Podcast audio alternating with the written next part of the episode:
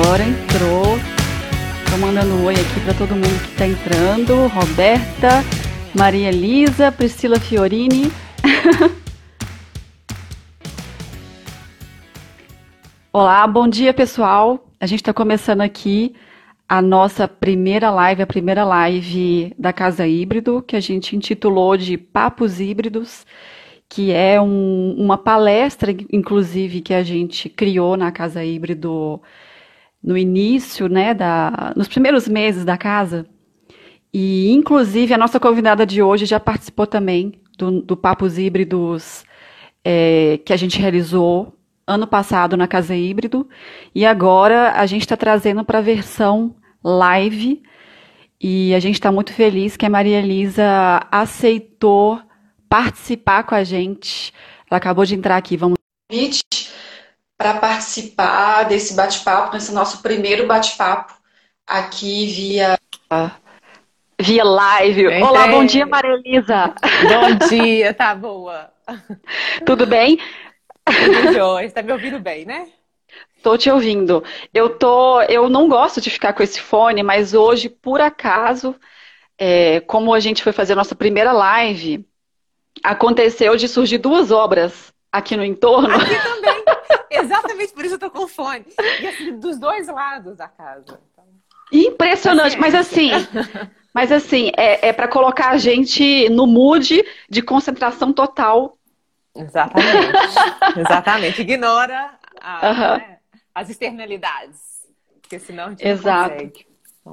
Então, então eu estava dizendo aqui que eu estou muito feliz também, em nome da Casa Híbrido, por você ter aceito o nosso convite de participar de mais um Papos Híbridos. Afinal, o Papos Híbridos acontecia na Casa Híbrido, é um, um formato de palestra, de bate-papo que a gente criou, e você já participou dele na versão ao vivo, não uhum. ao vivo, ao vivo live, mas pessoalmente.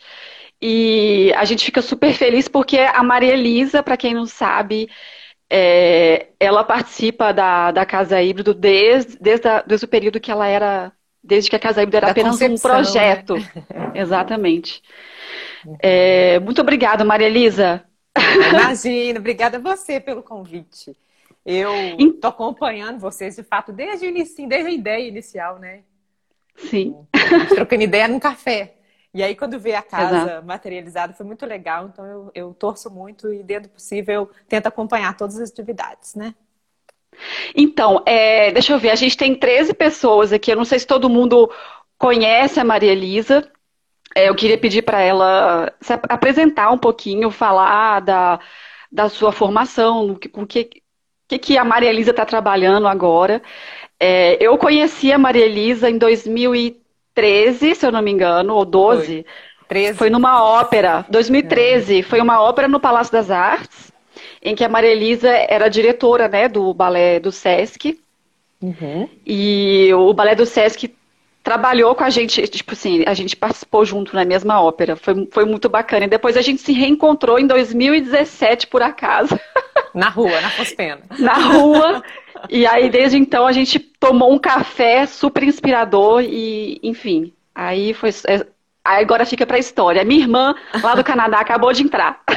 Ah, que legal, chiquérrimo. Nossa live tá muito internacional. Então... Live internacional. Super. Então, vai lá, vai lá, Marilisa, conta um pouco pra gente. Tá, vamos lá. Eu. Minha formação, né? Formal, assim, é... Eu sei, eu sei que é difícil a Maria Elisa tentar ser breve para falar da formação dela, porque é muita coisa, mas se eu conseguir ser, ser breve. Você, você, você é objetiva. Uhum. Originalmente, eu sou uma pessoa da dança, eu sempre me apresento como alguém da dança, né? E então a minha formação nas artes começou primeiramente dançando, mesmo bailarina, acabei fazendo faculdade de artes cênicas, porque em Belo Horizonte ainda não tinha é, o FMG não tinha o curso de dança, eu acabei indo para o teatro.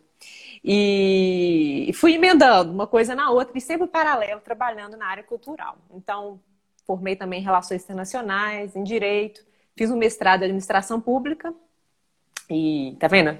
Educação formal é isso, assim. Fiz uhum, algumas uhum. especializações na área de projetos, porque era uma coisa que eu já gostava e queria aplicar de uma forma mais metódica mesmo no, no meu dia a dia, né, como profissional. Então, acabei fazendo esse estudo também na área de gestão de projetos. Mas, é, profissionalmente falando, é isso. Eu sempre dancei e quando eu parei de dançar, eu sabia que eu queria continuar trabalhando com dança, não no palco. Eu sabia que eu queria ir para os bastidores, que eu sentia que eu podia impactar mais pessoas. Essa é uma palavra que eu vou uhum. falar muito aqui hoje, impacto, impacto, e era uma coisa que eu, que eu tinha que me estimulava. Eu falei, não, eu quero mais. Você tem que tatuar, impactar, que essa é a sua. é, meu carinho, a marca pessoal. É o seu carimbo, é. é. E aí eu acabei. Hum, eu trabalhei na administração pública um tempo e fui parar no SESC, foi quando eu tive a oportunidade de montar a companhia de dança do SESC, que a gente se conheceu, né, na ópera. A uhum. Nívia, gente, ela é uma cantora maravilhosa, a gente se conheceu é, fazendo essa ópera lá no Palácio das Artes. E como gestora cultural, eu abri uma empresa em 2011, nossa Mona Lisa, já tem quase 10 uhum. anos de empresa. Então, desde então, eu tenho feito muitos projetos, né? É, não só elaborado, como executado projetos de dança, de teatro, de música, de cinema. E, então, a Mona Lisa tem um formato de empresa, e isso vai ser legal, porque a gente vai falar sobre isso mesmo. Uhum. É uma empresa. E no, durante o curso de Direito que as coisas é, se tornaram mais palpáveis para mim, embora eu já tivesse esse desejo de trabalhar na área social desde lá do passado, assim, desde que eu comecei curso de Relações Internacionais, eu já sabia que eu queria trabalhar em alguma coisa de terceiro setor, mas eu não sabia ainda o que, né? Eu precisava ainda entender aquele meu cenário, e aí a área social vai ficar bem palpável, eu vou conseguir concretizar a, as minhas ideias é, há alguns anos, já tem uns 5, 4, 5 anos, e desde então eu estou trabalhando tanto na área cultural, como a Analisa, quanto na área social, com a Suri, que, uhum. que a gente vai falar, né, nosso tema. Sim. É, então, uhum. a gente já vai entrar no tema, será? Ué, vai, vai me tema? conduzindo, você quer que eu fale? Tá, tá. Não, porque, é porque assim, eu, eu, eu não sei se você acabou de falar do seu currículo. é muito acabou, extenso. Acabou, não tem mais nada. Tá. Não, não, é isso, é isso. É porque o, a, a, temática né, da live de hoje era negócios uhum. sociais, é, uhum. uma relação em que todos ganham. Então eu queria, e uhum. isso foi inclusive uma sugestão sua. Então acho que seria interessante uhum. você explicar pra gente assim que por que, que, é uma relação que todos ganham e, e começar às vezes falando sobre, sobre a Suri. Pode uhum. escolher tá. o caminho que você preferir. Então vamos lá. É, eu sugeri esse tema porque é um tema que já estava em voga há um tempo e acho que essa questão da quarentena, do isolamento, acho que tem potencializado esse tipo de discussão. É, mas o que, que é, primeiro, um negócio social, né? A gente tem que entender Sim. o que, que é isso. Por que, que ele é diferente de uma empresa formal e por que, que ele é diferente de uma ONG, de um trabalho de filantropia? Uhum. Primeiramente, a ideia de um negócio social, ele tem o objetivo de gerar um impacto social. Essa é a grande, é, o grande mote, né? A, a ideia perpassa inicialmente por esse lugar. Eu tenho vontade de gerar um impacto social. Então, a partir do momento que você define esse objetivo, o que, que o diferencia de uma empresa comum? O objetivo da empresa comum não é o impacto social, é o lucro, né? E de uma ONG é gerar um impacto social. Então, nesse sentido, um negócio social se parece com a ONG. Né? E a empresa uhum. comum visa o lucro. Só que a empresa comum, ela é autossustentável, né? Então, o que ela consegue gerar né, de, de, lucro, ela pode reinvestir, ela pode criar, enfim, dividendos. Então, ela se sustenta. E uma ONG, não. Uhum. Uma ONG, ela depende de doação. Então, ela depende de uma espécie de mecenas para se manter. E aí que o negócio social Sim. se aproxima, então, da empresa, porque o negócio social é autossustentável. Né? Então, uhum. tem elementos da, de ONG, tem elementos da empresa comum. E aí o negócio social é bem intermediário, né? Então, visa gerar um impacto social e visa ser uma, uma organização sustentável. Então, esse é, a, a, é o grande mote do, do negócio social. E eu comecei a tentar, assim, a, sobre a possibilidade de, de, de ter um, um, negócio social há muitos e muitos anos. Quando eu iniciei o meu mestrado em, na administração pública, eu fiz administração pública na linha de economia.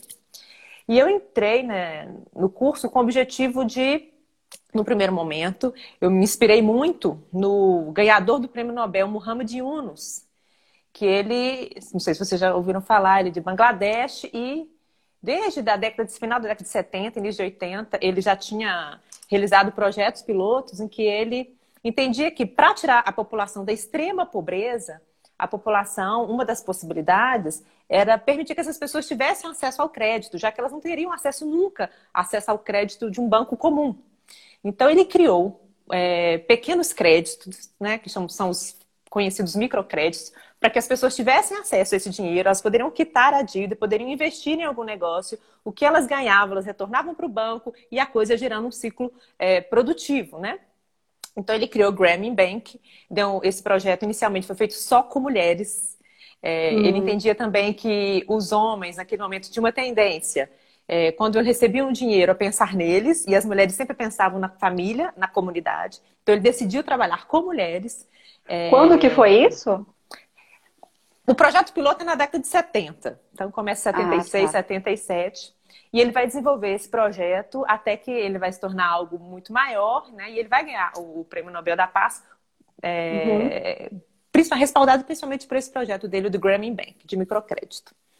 E aí eu fiquei com a, com a ideia, com essa possibilidade de criar um projeto de microcrédito aqui, em Minas Gerais, né? Só que na época do, do mestrado eu acabei é, deixando, engavetando esse projeto, falei, não, tá muito ousado para mim nesse momento, acho que eu não vou conseguir concretizar, acabei é, trabalhando, estudando em cima de políticas públicas culturais, mas fiquei com essa ideia reservada, em algum momento eu ia desengavetá-la, né? Só então, uma curiosidade, como uh -huh. que você conheceu o trabalho dele? Como é que isso chegou para você? Quando ele ganhou o prêmio Nobel. E aí né, você... de, de, economia. E aí eu falei, uh -huh. gente, que ideia genial, assim, né? Porque é, é uma política que dá autonomia, ele está investindo num grupo de pessoas que teoricamente nunca teriam acesso a esse microcrédito. Então não é só dar o dinheiro, é um projeto mais, mais amplo, mais completo. Então ele providenciou condições para que essas pessoas tivessem orientação semanal sobre como usar o dinheiro, sobre como ter o retorno. Então foi um, uma experiência muito bem sucedida, né? Tanto que ganhou esse prêmio. E em Bangladesh, que é um lugar onde a linha de. Quando a gente fala de pobreza em Bangladesh, é muito mais pobre do que a pobreza que a gente conhece no Brasil. Assim. E essa uhum. extrema pobreza de Bangladesh que foi beneficiada por esse microcrédito. E mulheres. E foi uma coisa que chamou minha atenção. Mas por que mulheres, né? E ele falou: não, Sim. mulher pensa na família, pensa na comunidade. Então eu tinha uhum. essa vontade um dia de trabalhar com mulheres, de trabalhar com microcrédito, mas era uma coisa muito ainda assim. Isso foi em 2008, quando entrei no uhum. mestrado, tem muitos anos. E eu falei: em algum uhum. momento eu vou trabalhar com isso. Até que é, eu, durante o curso de Direito, eu fui participar de um projeto de iniciação científica com o meu professor querido Padu, e ele me convidou, então, um dia para ir com ele até um presídio, um presídio feminino, porque hum. na ocasião é, ele falou: Estou preocupada, tem uma pessoa que está presa lá. Eu falei: Mas eu conheço essa pessoa, eu tenho muito carinho para essa pessoa. Ele, Vamos lá, Maria Elisa. E eu fui lá para encontrar, para fazer essa visita de uma pessoa específica, lá no presídio feminino da, da Estevão Pinto, na PIEP, aqui em Belo Horizonte. Foi a primeira vez, então, que eu entrei no presídio. E eu fiquei muito também, assim, impressionada com as condições, com as dificuldades, com... Enfim, com todo aquele sistema que eu falava, gente, ninguém vai sair daqui melhor, assim. Pelo contrário, as pessoas, elas tendem a ficar... É enfim, tenta distanciar daquela realidade. Quando essa pessoa voltar para a comunidade, ela não vai ser a mesma e não vai se identificar e vai, vai sofrer um estigma, né? E aí eu uhum. comecei Na a hora... pensar... Pode falar. Na hora que você estava falando da, do presídio, deu uma picadinha. Qual que é o nome mesmo?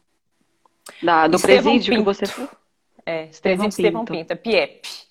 É o maior eu, presídio eu... feminino do estado aqui. Ah, tá. Isso que eu queria perguntar, porque como eu não conheço muito desses assuntos, então assim, uhum, tá. é, qual que é, quais são as condições desse tipo de presídio? Uhum. Se ele é tipo assim, é, é, fica aqui em Belo Horizonte? Uhum. Qual que é a capacidade? Quantas mulheres que tem lá? Não sei se você também tem essas informações. Uhum. Eu até tenho essas informações agora de cabeça, não, não estão atualizadas. Mas a PIEP, esse presídio feminino, é o maior do estado é, uhum. aqui em Minas Gerais, ele fica em Belo Horizonte, no bairro Horto. Então, quem passa ali pela Andradas tem, um, tem uma área bem grande, murada, e é onde funciona a PIEP. É, uhum. O presídio feminino é bem diferente do presídio masculino. Assim. Primeiro que o número de presos e presas é bem diferente, números absolutos, o número de homens é muito maior né, do que o número de mulheres. Então, é como se o sistema prisional 90 94% fosse formado por homens presos e o restante por mulheres. Então, em números absolutos é muito menor. Mas é um uhum. número que vem crescendo de forma exponencial. E é isso que foi chamando minha atenção. Eu falei, uhum. gente, mas é, ok, esse presídio, assim, tem muitas mulheres. Em relação ao presídio masculino, é muito melhor, até porque é possível ter um atendimento melhor nessas mulheres, elas têm mais espaço, né? Lá tinham vários espaços onde elas podiam trabalhar. E é, em termos de humanização, vamos colocar assim, uhum. é, o presídio uhum. feminino era muito melhor do que o masculino. E ainda assim era muito ruim. Então, assim, uhum. óbvio que eu não tinha uh, né, é, a intenção de, nossa, vamos melhorar o sistema como um todo, mas eu queria pensar numa possibilidade que eu pudesse contribuir para um presídio feminino para que essas mulheres, uma vez que elas saíssem de lá, é, uhum. encontrassem uma situação melhor. Então, a primeira coisa foi entender o problema. Eu encontrei um problema, uma questão, né, é, que, que chamou minha atenção e que de alguma forma resgatava aquela minha ideia antiga de trabalhar com mulheres, de gerar um projeto de impacto com mulheres, né? Então, a, quando entrei no presídio, isso veio à tona, eu falei, nossa, eu posso, aqui é um lugar que realmente precisa de, de ser repensado, né? De modelos e propostas. E aí eu comecei a tentar elaborar é, ideias que pudessem ser executadas para melhorar aquela situação. Então, primeiro, assim, fui em presídios, fui na PIEP, fui em diversos outros presídios, maiores presídios na época é, em Minas, feminino. Eu visitei, nós visitamos, nós elaboramos, eu tinha uma, fazer parte de uma comissão de uhum. sobre encarceramento feminino do Conselho de Criminologia, porque eu acabei entrando no conselho em 2015. E aí eu comecei então com esse grupo de outros conselheiros, a gente começou a em loco conversar com essas mulheres e tentar entender quem eram essas mulheres, por que, que elas estavam ali, né?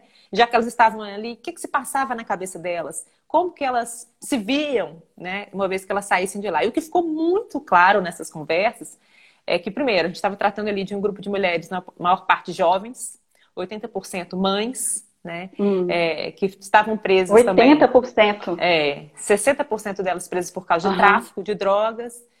E, uhum. e elas tinham na atividade de, do tráfico uma vinham, né, enxergavam uma possibilidade de aumentar a renda para ter uma condição de vida melhor, para oferecer uma qualidade de vida melhor para os filhos. E existia uma unicidade de discurso do seguinte: olha, quando sair daqui, eu quero retomar a minha família, porque na maior parte das vezes essas mulheres presas, jovens, filhos pequenos, né, crianças, adolescentes, que ficavam é, soltos, então muitas vezes eram criados por algum outro familiar ou ia para algum abrigo. Mas essas mulheres sempre relatavam um desejo muito grande de sair do presídio. Oh, não, eu quero voltar, quero trabalhar e quero reunir a minha família. Esse era um uhum. desejo. E aí, qual era o grande obstáculo, exatamente, quando elas saíssem de lá? É, o grande obstáculo era exatamente conseguir um emprego, né? Porque ela já saiu estigmatizada. Imagina, é, essa mulher que saiu do sistema prisional, ela vai procurar é, uma pessoa que seja para fazer uma faxina na casa da pessoa. É, ela acabei de sair do uhum. sistema, ela é estigmatizada, né? Ela acabava não é. conseguindo né, inserir no mercado Sim. de trabalho e aí ela tinha que sobreviver, ela acabava reincidindo no crime. Então era aquele ciclo vicioso. Eu entendi, então, que a primeira coisa que a gente poderia fazer, é, dentre várias outras, porque tem várias histórias, tem várias questões, várias variáveis aí, né, que, que uhum. conduzem essas mulheres ao sistema em algum momento, é, eu entendi que precisava atacar essa questão da geração de renda. Não é nem emprego, era geração de renda. Porque essa mulher, uma vez Sim. que ela saísse do, do sistema, ela conseguisse gerar a própria renda para tentar refazer a vida dela e reunir a família dela. E aí foi quando a ideia ficou mais é, formatada na minha cabeça. Olha, eu preciso contribuir para que essas mulheres é, sejam capacitadas e consigam é, gerar renda e, e, não reincidir no crime, uma vez que elas saiam do sistema. E foi assim uhum. que começou, então, o projeto da Suri. Então, para, para, para. Vamos coisa? parar aqui. Travou. É porque eu quero. Travou?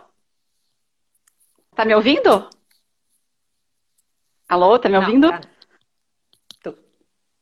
Ah, posso falar? Tô ouvindo. Tá me ouvindo? Tá ótimo, tô ouvindo. Ótimo. Então, antes, que, antes de você entrar no ponto que a gente quer, que é você falar da SUR em si, é, eu queria voltar lá atrás, que, que eu acho que eu te interrompi, quando você estava falando que você entrou, é, você foi convidada para visitar é, uma pessoa na, na prisão, né? Na, uhum. é, na prisão, e, e e que você ficou muito impactada com o que você viu. Tem como você descrever, assim, o que, que, é que você. Por que, que você tirou essa conclusão de que as pessoas, que as mulheres que estavam ali poderiam sair, na verdade, piores? Porque assim, a gente que está aqui de fora, a gente não imagina, né? Tá. O que, que acontece ali. É, não, a gente não imagina. Ah, é um ambiente Primeiro que a pessoa entra ali, ela deixa de ser quem ela é, né? Eles neutralizam qualquer questão da personalidade. Então, as mulheres colocam aquele uniforme, homens também. É... Ela passa a fazer parte de uma galeria e ali ela divide espaço com é, outras pessoas que também cometeram crimes dos mais diversos e tem um, um, um clima de rivalidade, hostilidade muito grande entre elas, até entre os próprios agentes que, na teoria, são contribuem para Tá, tá travando? Não, né? Não, não, eu, eu, eu, tô, eu tô mandando um tá joinha para minha irmã aqui, tô respondendo. Vai lá. Mas então, esse clima de hostilidade, de dificuldades, elas não saíam melhores, elas não eram incentivadas ali a repensar a questão que, né, do crime que elas cometeram, o que elas poderiam fazer para evitar em algum momento reincidir. Enfim, o ambiente não era propício. Ainda que tivesse uma possibilidade de trabalho, não era para todas, né? O trabalho é para algumas. E aí tinha alguns critérios, às vezes objetivos, às vezes subjetivos, que faziam com que elas pudessem ter acesso ou não, tanto ao trabalho quanto à escola. Né? Eu me baseei muito na pessoa que eu conhecia e como que ela estava sendo tratada ali, né? Então, uhum. ela me relatou algumas coisas que eu falei, realmente, ninguém vai sair melhor daqui no dia a dia com com essa proposta mesmo de, do sistema, que é tirar a pessoa da, da realidade da comunidade, trancafiar a pessoa e deixá-la muitas vezes ali num ócio, que era um ócio muito ruim, né? Não era um ócio criativo, não tem como ser, é, uhum. ver um ócio criativo ali dentro. Então, e fora essa convivência, que acaba que tem muitos relatos, né? Olha, o sujeito entra no sistema prisional cometendo um crime, é, às vezes é, considerado de é, não muito grave e acaba aprendendo crimes muito piores e sai de lá nessa grande universidade do crime que é o presídio. Né? Então, eu, eu... não vai regenerar ninguém. Eu lembro que uma vez você me disse que é, tem uma diferença entre o, a prisão masculina, o entorno da prisão masculina Sim. e o entorno da prisão feminina. Eu uhum. achei muito interessante a observação que você fez. É, o que acontece? Os presídios masculinos, né? A gente costuma falar que, assim, os homens, uma vez que eles estão presos, as esposas, companheiras, filhas, mães, né? Elas nunca, nunca os abandonam. Então, é, tende a se formar aquele cinturão de pobreza mesmo. Essas mulheres migram muitas vezes para o lugar onde os, esses homens estão, para que elas possam continuar dando assistência, visitando, comprando pertences, enfim. Então, os homens estão sempre acolhidos, mesmo eles presos ali naquele, naquele presídio, eles estão acolhidos pelas mulheres da vida deles. E o que não acontece com as mulheres, é exatamente o contrário, né? Essas mulheres, uma vez uhum. que elas entram no sistema, elas são abandonadas pelos companheiros, né? pelos namorados, maridos, pais, filhos. Então, essas mulheres ficam muito sozinhas, né? E essa solidão do presídio feminino é muito comum. E é uma coisa que não acontece no presídio masculino. Então, o, e fora os impactos, né? Fora o impacto psicológico dessa mulher que é abandonada, ela está no sistema, ela é abandonada, ainda tem essa questão que eu te falei, né, inicialmente, que os filhos acabam sendo abandonados e vão ser criados por é, outros familiares ou vão para abrigo, então a unidade familiar se perde. Então tem desdobramentos sociais que são muito mais complexos quando se fala de uma mulher presa e fala de um homem preso. Porque uhum. o homem preso, a mulher está dando conta, né? ela dá conta da família do lado de fora, né? Ela, tá, uhum. ela mantém o filho, ela se vira ali, a unidade familiar tende a ser preservada quando a mulher está do lado de fora cuidando dessa família. E quando a mulher está presa, é, isso não acontece, né? Então. Ela fica abandonada. Os desdobramentos sociais são muito mais complexos quando você tem uma mulher presa, né? Uhum. Então eu entendi que precisava atacar essa questão da, dessa geração Sim. de renda para evitar que essa mulher voltasse para o sistema, né? É, até que eu fiquei com isso também, não sabia como é, exatamente é, atacar essa questão. Até que em 2018 é, uhum. Eu estava apresentando um projeto de videodança, eu fui naquele festival, South by Southwest, que é o SXSW, o maior festival de economia criativa do mundo, né? Que acontece todo no ano Texas. lá no Texas. Uhum. E nosso projeto foi aprovado pelo Ministério das Relações Exteriores, a gente foi representando o Brasil. Era um projeto, você vê, na área cultural. Uhum. E lá eu conheci né, a Fernanda. Fernanda é uma empresária brasileira daqui do Sul. E ela estava né, é, dentro da delegação do Brasil levando bolsas para vender. E eu queria entender, assim, qual era a diferença, qual era a pegada da bolsa dela. Ela falou, olha, primeira coisa, todo material que eu trabalho é um material sustentável. Eu compro uhum. é, resíduos da indústria, né? Então, o meu produto é um produto que trabalha nessa cadeia da sustentabilidade. E a mão de obra que eu utilizo para fazer as bolsas é, são de mulheres refugiadas porque são mulheres uhum. que estão lá no. Ela é do, é do, sul, né, do país. Ela falou, lá em Curitiba tem muitas, a gente está recebendo muitas haitianas. Essas mulheres ficam procurando trabalho, tem muita dificuldade. Eu juntei um grupo, capacitei e hoje elas fazem é, essa costura da bolsa. Então elas costuram a bolsa e ainda colocam o nome delas lá, feito por fulana, né? Então elas se uhum. identificam com aquele produto. Ó, meu produto, então, não é uma simples bolsa. Quem está comprando a minha bolsa está comprando um produto com valor agregado, é um valor é, diferenciado. Eu falei, ótimo, ótima ideia, maravilhoso. Eu falei, Fernanda, você não toparia uhum. fazer esse trabalho com mulher presa lá em, em Minas Gerais? Não. Em Belo uhum. Horizonte? Ela, claro, sim. eu topo sim. Travou aqui, ó. A Ângela uhum. falou que travou. Será que voltou? É, acho que voltou.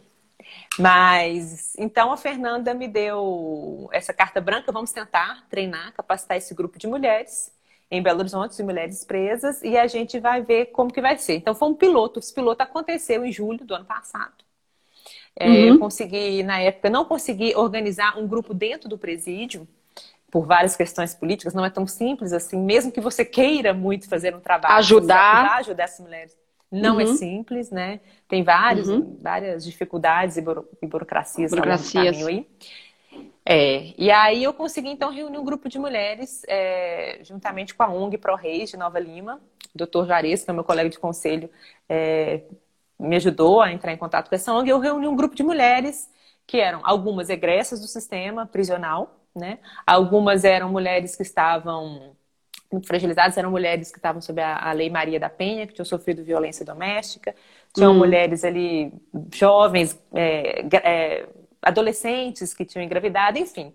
Eu acabei ampliando o meu escopo. Falei, eu não preciso trabalhar necessariamente, de fato, só com mulheres do egressas do sistema prisional. Eu posso trabalhar com mulheres que estão em situação de vulnerabilidade social, né? Porque todas, é, em algum momento, vão precisar dessa autonomia econômica, né? Aprender, se capacitar para conseguir gerar a própria renda e refazer a vida delas, né? Seja a egressa do sistema, seja a mãe adolescente. Ih, acontece. Não, desliguei, desliguei, desliguei.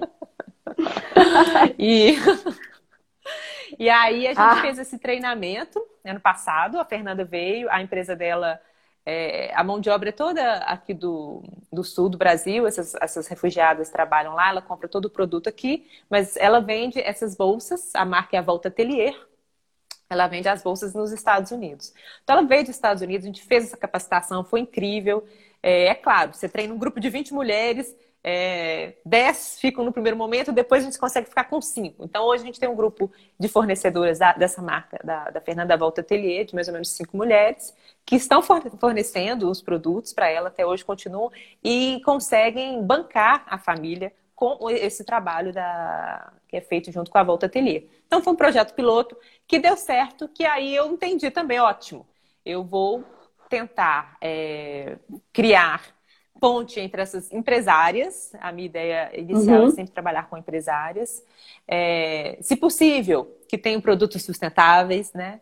Se possível, que consigam fazer essa capacitação dessas mulheres. E se elas não conseguirem reter todas as mulheres que forem capacitadas, pelo menos as mulheres que foram capacitadas já têm uma nova habilidade, muitas vezes para fazer um novo trabalho e para gerar renda de outra forma, né? Dá para elas autonomia, uhum. porque agora elas têm uma nova habilidade. E aí eu uhum. comecei a ir em busca de, de, outras empresárias. E desde então a gente já conseguiu contato com as meninas da Pachamama, que a gente vai começar esse trabalho. Acabou que a gente teve que paralisar por causa dessa história da, da, da quarentena, né? É, outras designer, Açúcar, que, é, que faz design de joias e tal, também vai capacitar as mulheres, enfim. E aí eu comecei, aí as pessoas começaram a chegar, né?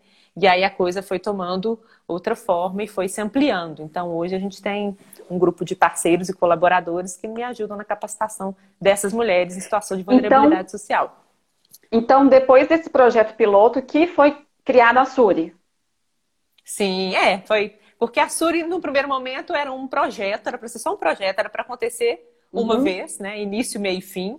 E acabou que eu vi uma possibilidade ali de ampliar, né? E fazer com que isso, de fato, se tornasse uma atividade constante, um negócio social onde todo mundo ganha. Então, o meio ambiente ganha porque a gente vai sempre privilegiar é, produtos e uhum. insumos que tenham, que sejam sustentáveis, né? As empresárias vão ganhar porque elas vão é, utilizar uma mão de obra de outras mulheres, né, artesãs, elas vão capacitar essas mulheres, vão ter um produto com valor agregado. Quem está comprando um produto sabe que é um produto assim que você entende a cadeia, né, por onde esse produto uhum. passou, você sabe que ele não tem trabalho escravo, você sabe que a pessoa foi bem remunerada. E isso faz a diferença uhum. no consumidor hoje, um consumidor mais consciente.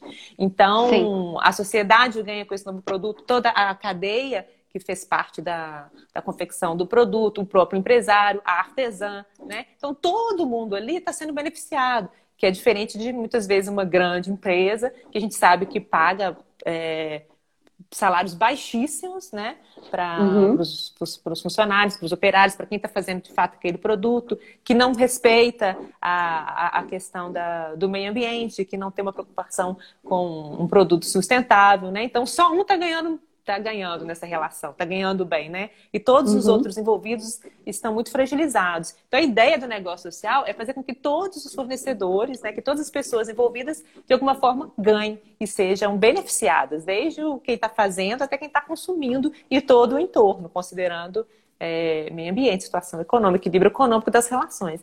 Então, tudo que a uhum. pessoa uhum. ganha, que, a, que o negócio social ganha, não vou repartir dividendos entre os sócios, eu vou reinvestir no negócio. A gente vai Sim. criar melhorias, a gente vai implementar tecnologias, né? Enfim, a gente vai fazer com que uhum. esse negócio se amplie e consiga beneficiar um número maior de pessoas. Então, essa que é a grande pegada do negócio social. Maravilhoso, Maria Elisa. Eu estou só acompanhando aqui as pessoas delirando aqui, mandando mensagens de, de admiração ao projeto, enfim. Tem muito mais história, a gente sabe que é apenas um, um resumo de tudo isso, né? É. Mas eu tinha uma, uma pergunta ali que alguém mandou um tempinho atrás, que é sobre por que o nome Suri. Por que Suri? Bom, como eu inicialmente era só um projeto, era, não era uma coisa para durar tanto, porque acabei, acabou se transformando num, né, numa associação, em algo maior.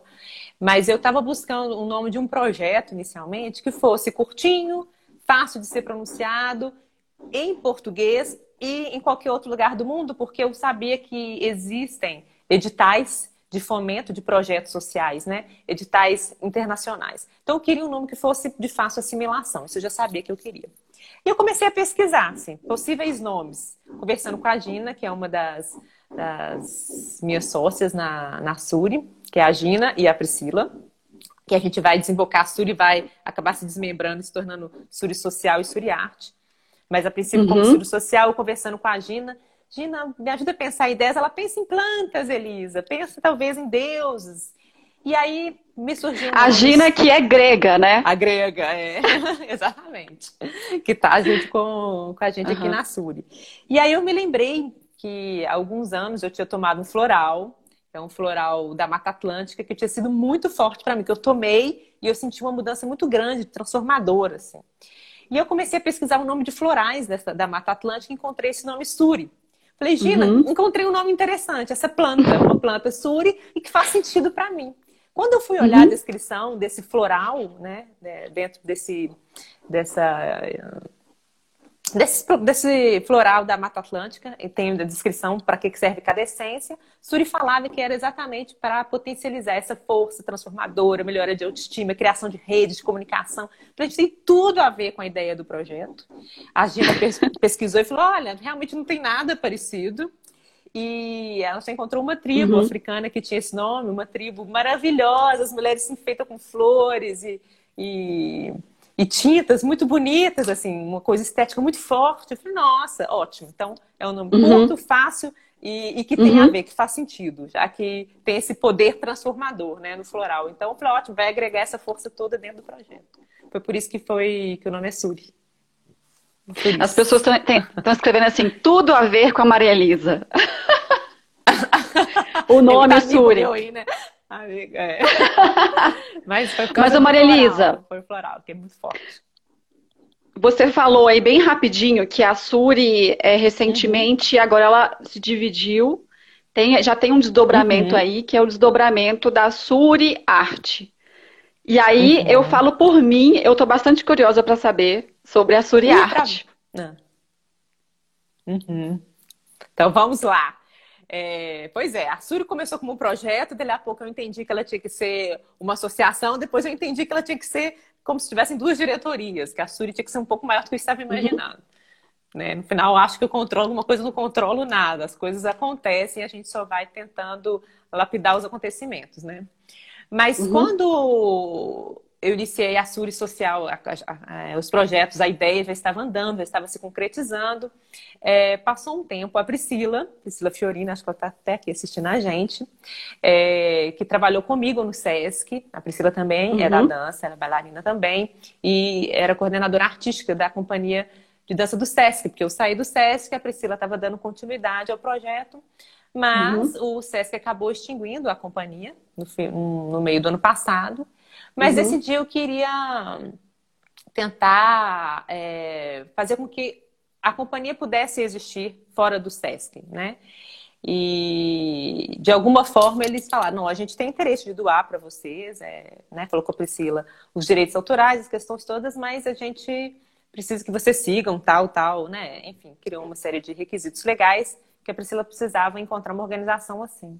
Ela acabou me procurando, não tem nada formalizado, mas de qualquer forma, os bailarinos, é, por um desejo próprio, né, quiseram continuar no trabalho, então a gente se organizou. Então, independente da questão do SESC, nós somos um grupo hoje organizado é, de cinco bailarinos, eu, Priscila, Gina, estamos à frente, e a gente decidiu que ia continuar as atividades é, da dança.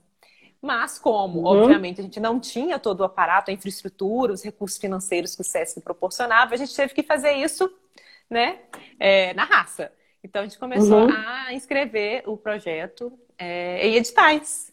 Então, a gente já foi contemplado com editais né, de uso de espaço, como do FMG, da Funarte, do BDMG, que a gente vai fazer circulação. E estamos aí, assim, as loucas dos editais, né? Aparece o edital, a gente se uhum, inscreve, porque a gente precisa levantar dinheiro e recursos para a gente continuar essa missão. Então, a Suri acabou uhum, acolhendo esse coletivo de dança para não se misturar tanto, assim, falou, olha, é, eles em algum momento eles são similares, porque a área cultural por si só ela já é um negócio de impacto, né? A arte, é, é, o objetivo maior da arte é gerar impacto, é fazer com que as pessoas todas saiam diferentes dessa experiência, né? Artística, então é uhum. importante a gente entender que a cultura ela também pode ser uma, um negócio social de impacto e que seja autossustentável. Então a gente está em busca dessa, dessa questão da sustentabilidade, é uma coisa muito recente. A gente estava começando, né, a, a, fazer essa turnê, por exemplo, do BDMG, quando veio a quarentena toda, a gente teve que Nossa elas Senhora. estão, né, elas estão, Uh, um pouco. Voltou? ixi, travou. Travou, travou, travou. Ih, Vai. Eu, eu tô te ouvindo.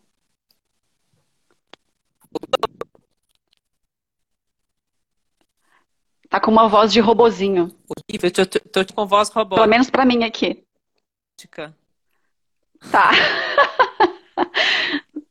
Maria Elisa, diretamente do futuro. Tá ruim.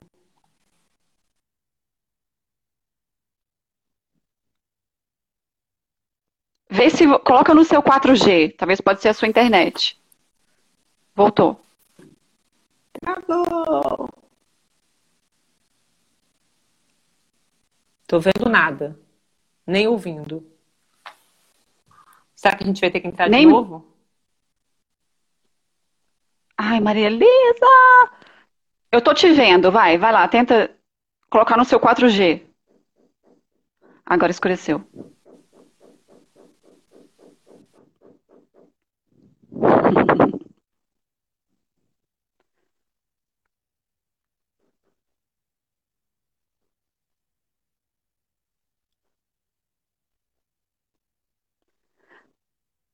Maria Elisa?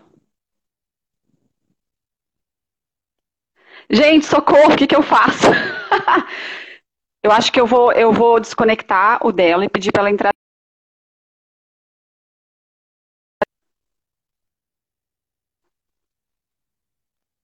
Vocês estão me ouvindo, né? O problema eu acho que é, que é o com a Maria Elisa. Mas enfim, se vocês quiserem aproveitar esse momento para já mandar perguntas, alguma dúvida, que daí eu vou transmitindo aqui a, as perguntas para ela quando ela voltar. Sempre aprendemos muito com a Maria Elisa, Raquel. Parabéns, Maria Elisa, Jupi Rocha. Maria Elisa é diva, também concordo. Cadê, cadê? Bacana a história do nome do, da Suri. Maria Elisa só é sensacional, de Marcos Campos. Esse aqui já tinha lido. Cadê, cadê, cadê? Projeto maravilhoso e promissor. Nossa, muita mensagem. Que ação mais linda, compaixão e sororidade da Núbia. Aceno da Natália. Deixa eu ver, Maria Elisa, volte, volte para a gente. Deixa eu convidar ela aqui, peraí.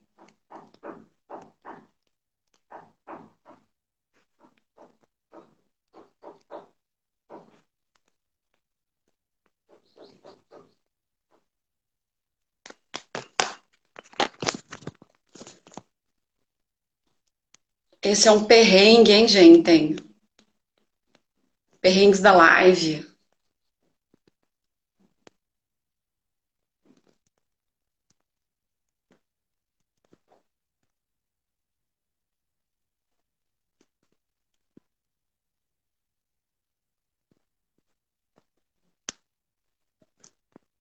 Cadê Maria Elisa? Gente, fica aí que eu vou, eu vou, eu vou resgatar ela, peraí.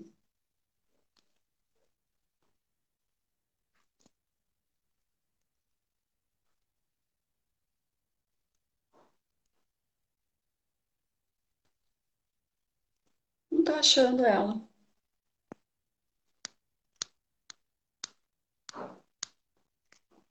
Você acha que ela iniciou. Você acha que ela, acha, será que ela reiniciou o celular dela?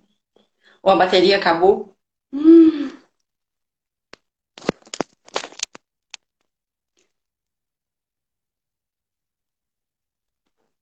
Tá, vou perguntar. Vou perguntar a Maria Elisa sobre as bolsas.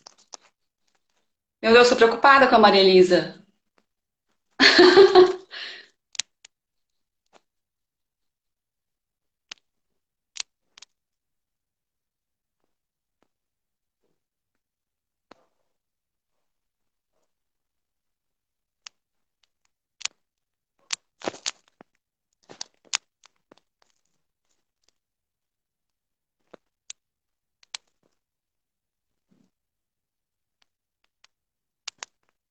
Não, a Maria Elisa não, não está no Sul, ela, ela é daqui de BH. Ela é daqui de BH. É, quem, quem, quem desenvolve o trabalho do, do Sul é a, a, sócia dela. Ah, falar da híbrido? Não, tem que, a gente tem que montar uma outra live para falar da híbrido, viu? Mas assim, no momento a gente está. A Casa Híbrido está com as portas fechadas, infelizmente. E a gente está tentando sobreviver aí a campanha. Ah, a Maria Elisa apareceu, graças a Deus.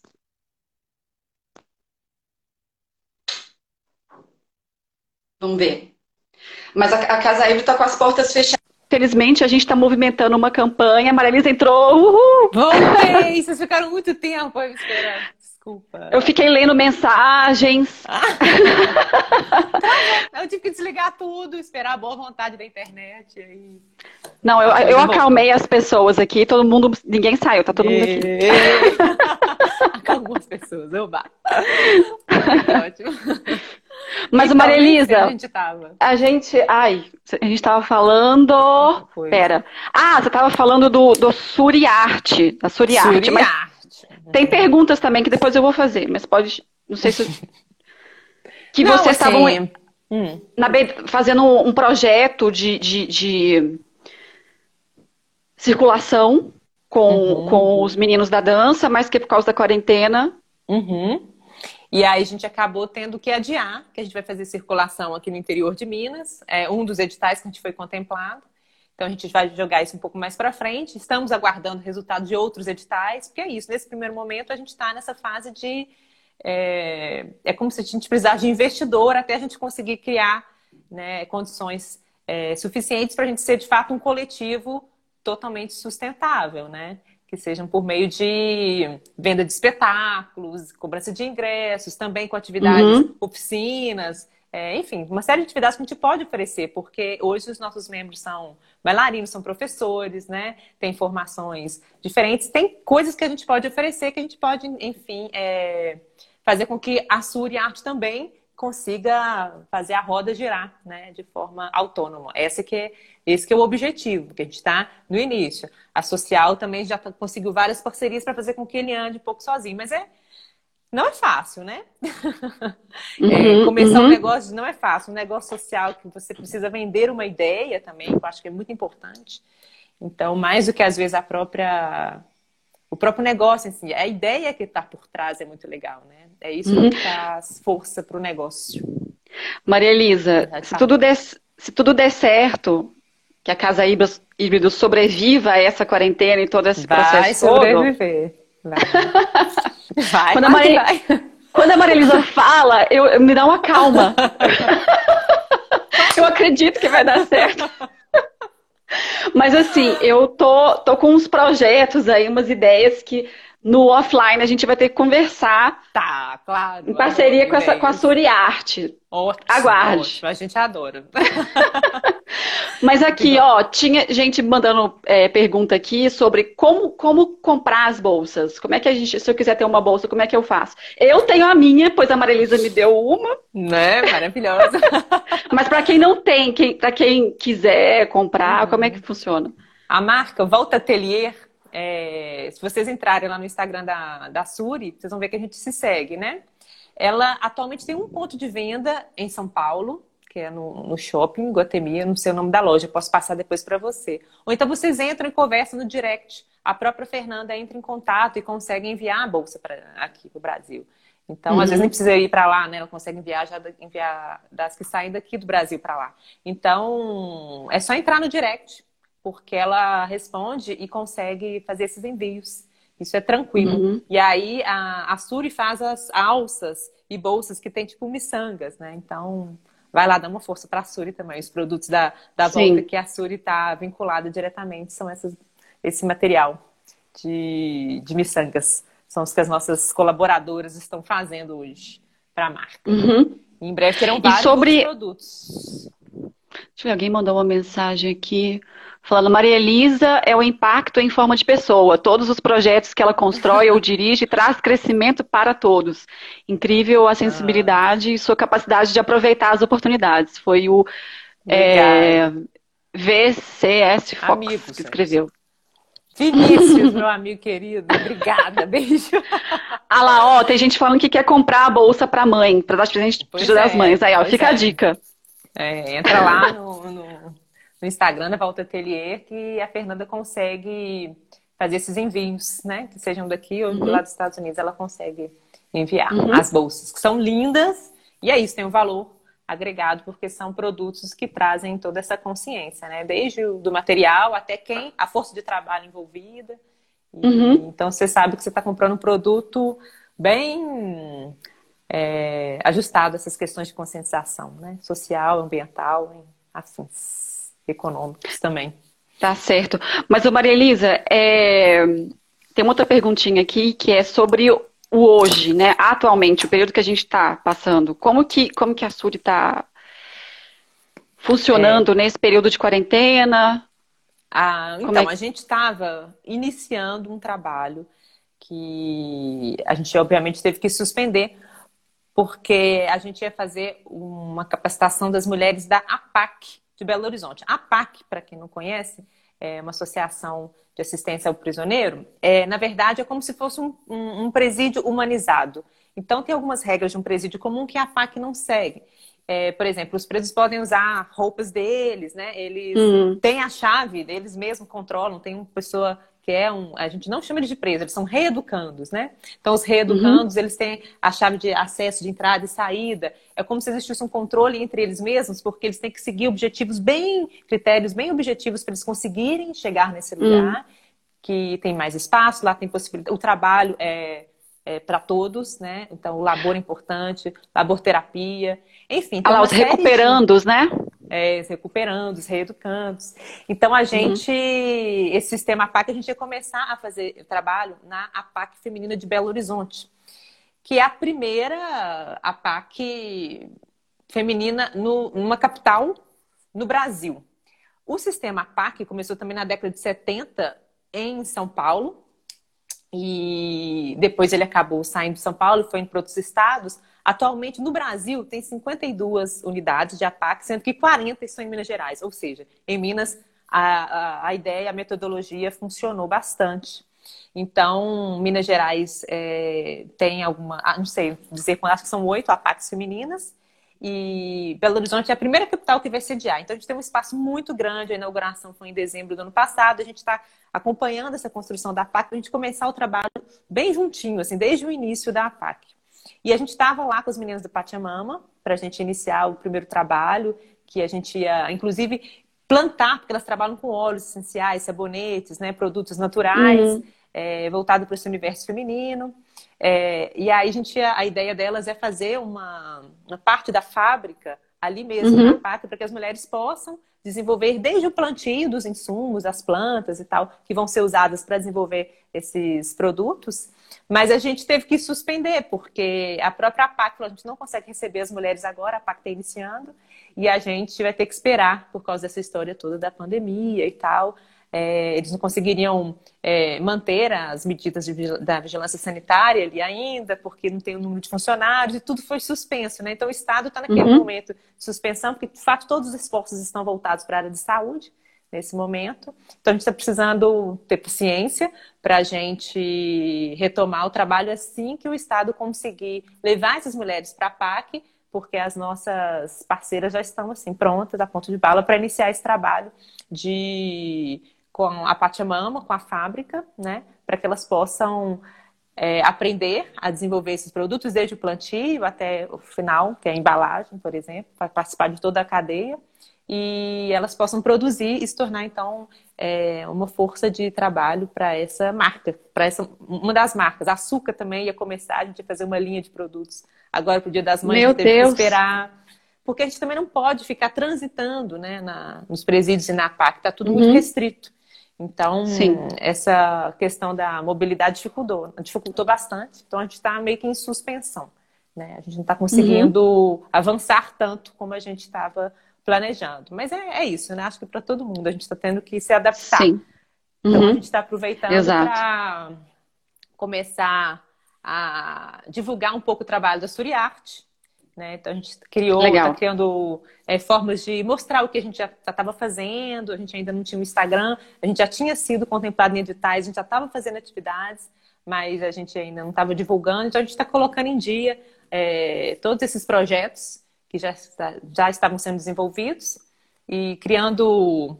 É, a gente criou inclusive a série Portrait, que a gente começou a divulgar antes de ontem, que a gente começou uhum. a mostrar é, a carinha de cada bailarino, uma mini história de cada bailarino, o que, que ele está fazendo uhum. nessa quarentena, é uma forma da gente se apresentar para as pessoas. Sim. Então é isso, a gente, o que, que a gente pode fazer nesse momento, né? Para uma arte que é tão presencial como a dança, uhum. apesar de que hoje a questão do vídeo ela está se tornando cada vez mais importante. Aí, então, é explorar essas novas possibilidades que essas circunstâncias estão né, proporcionando para a gente. É isso que a gente está fazendo nesse momento. A Suri está nesse pé e se inscrevendo em editais. Né?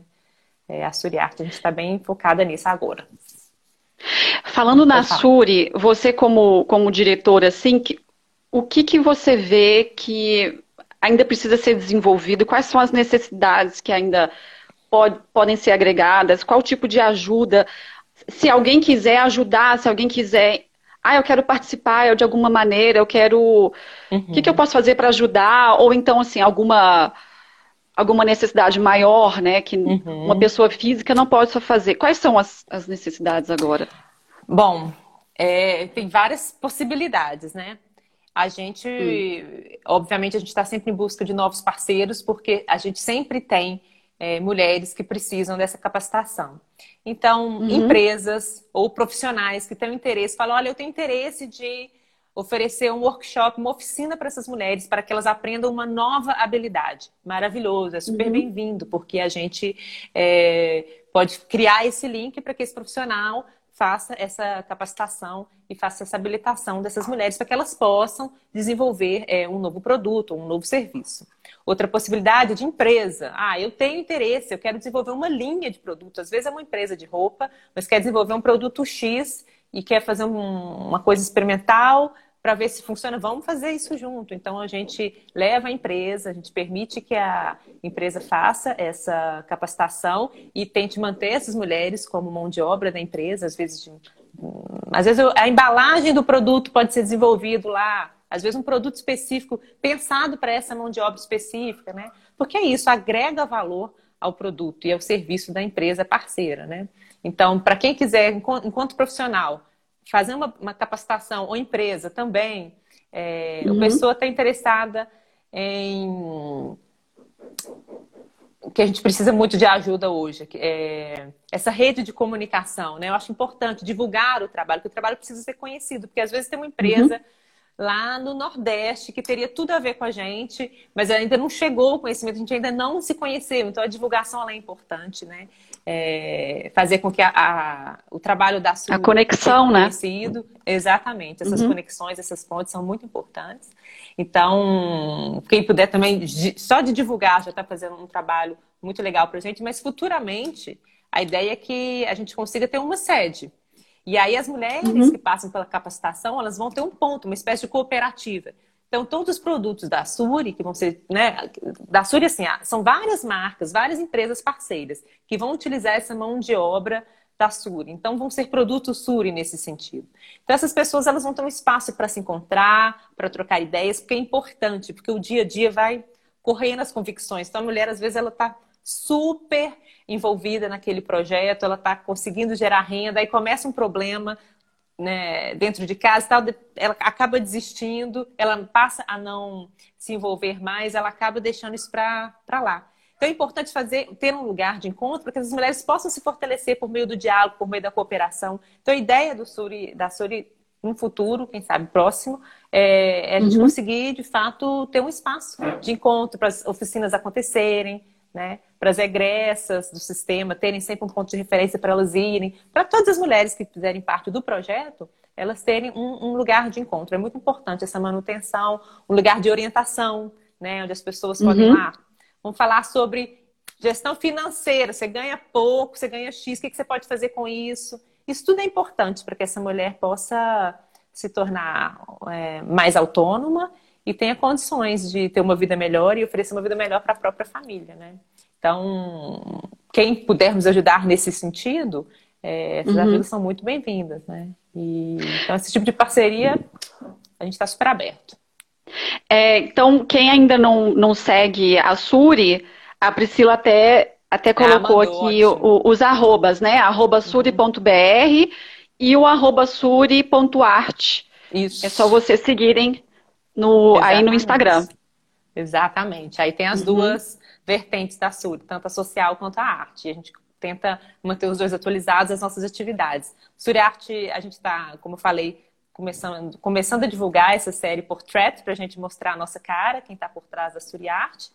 E a Suri Social, a gente também vai divulgando as nossas andanças, parcerias e oficinas que a gente vai realizando ao longo desse processo todo. Então, os dois perfis estão sempre bem atualizados, vocês podem acompanhar o nosso trabalho por aí. Uhum. Olha, a divulgar.